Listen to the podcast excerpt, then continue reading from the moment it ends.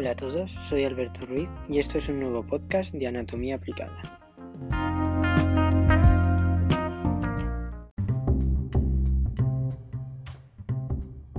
En el podcast de hoy hablaremos sobre la artritis reumatoide, una enfermedad cuyo origen sigue confundiendo a muchos médicos, ya que hay muchos factores que podrían estar relacionados con el desgaste de la articulación.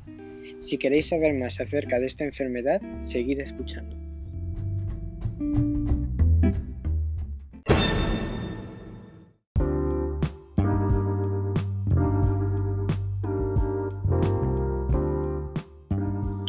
¿Qué es? La artritis reumatoide es un trastorno inflamatorio crónico que puede afectar a una o a varias articulaciones. Sin embargo, en algunas personas este trastorno puede afectar a distintos sistemas corporales, como la piel, los ojos, los pulmones, el corazón y los vasos sanguíneos.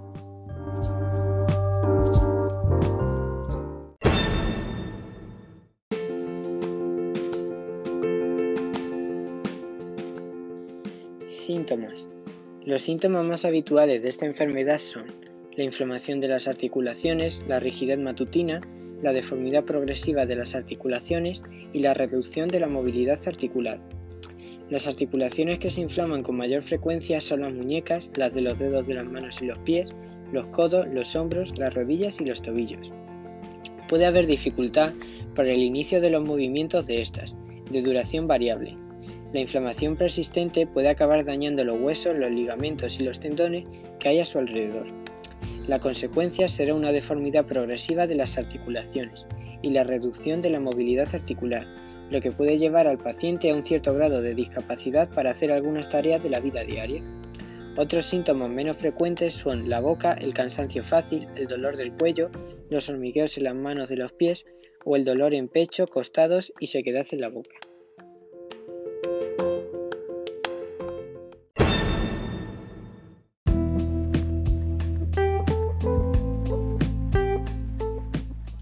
Causas. La causa de la artritis reumatoide es desconocida. Se han estudiado agentes infecciosos y aunque se han encontrado datos sugerentes en algunos casos, no hay evidencias que confirmen la implicación de uno en concreto. La artritis reumatoide se clasifica como una enfermedad autoinmune, que se desarrolla debido a que determinadas células del sistema inmunológico no funcionan correctamente y comienzan a atacar a las articulaciones sanas.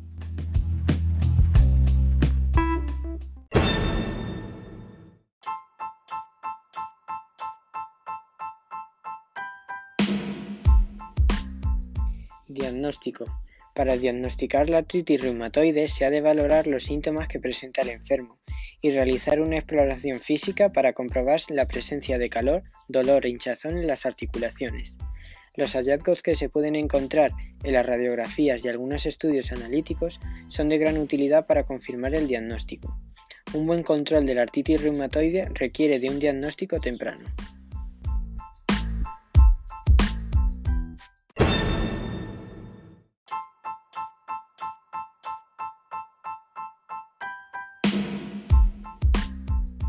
Tratamiento. Para tratar la artritis reumatoide se utilizan diferentes tipos de tratamiento. El primero de ellos son los antiinflamatorios no esteroideos, que se utilizan para aliviar el dolor y la inflamación. En segundo lugar, se utilizan fármacos modificadores de la enfermedad, que son un tipo de fármacos utilizados para controlar la actividad de las enfermedades reumatológicas. Su uso adecuado tiene como objetivo inducir o mantener la remisión de la enfermedad reducir la frecuencia de recaídas y reducir la administración de corticoides. Por último, se utilizan fármacos biológicos, que se utilizan en pacientes que no responden a los fármacos modificadores de la enfermedad o en pacientes con una enfermedad muy activa desde el inicio de los síntomas. Son unos fármacos seguros, pero previo al inicio de este tratamiento hay que realizar un despistaje de infección de tuberculosis latente y descartar infección por el virus de la hepatitis B y C.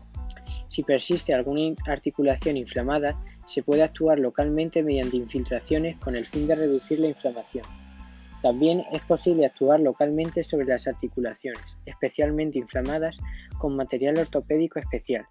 Es posible que durante la evolución de la enfermedad alguna articulación resulte especialmente dañada y sea necesario realizar algún tipo de cirugía reparadora.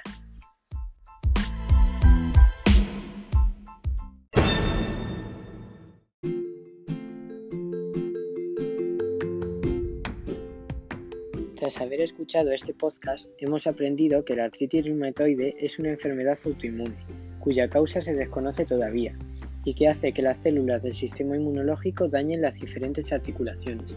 Actualmente no tiene cura y solo se pueden aplicar tratamientos que reduzcan su dolor. Además, un diagnóstico temprano de esta es esencial para su tratamiento.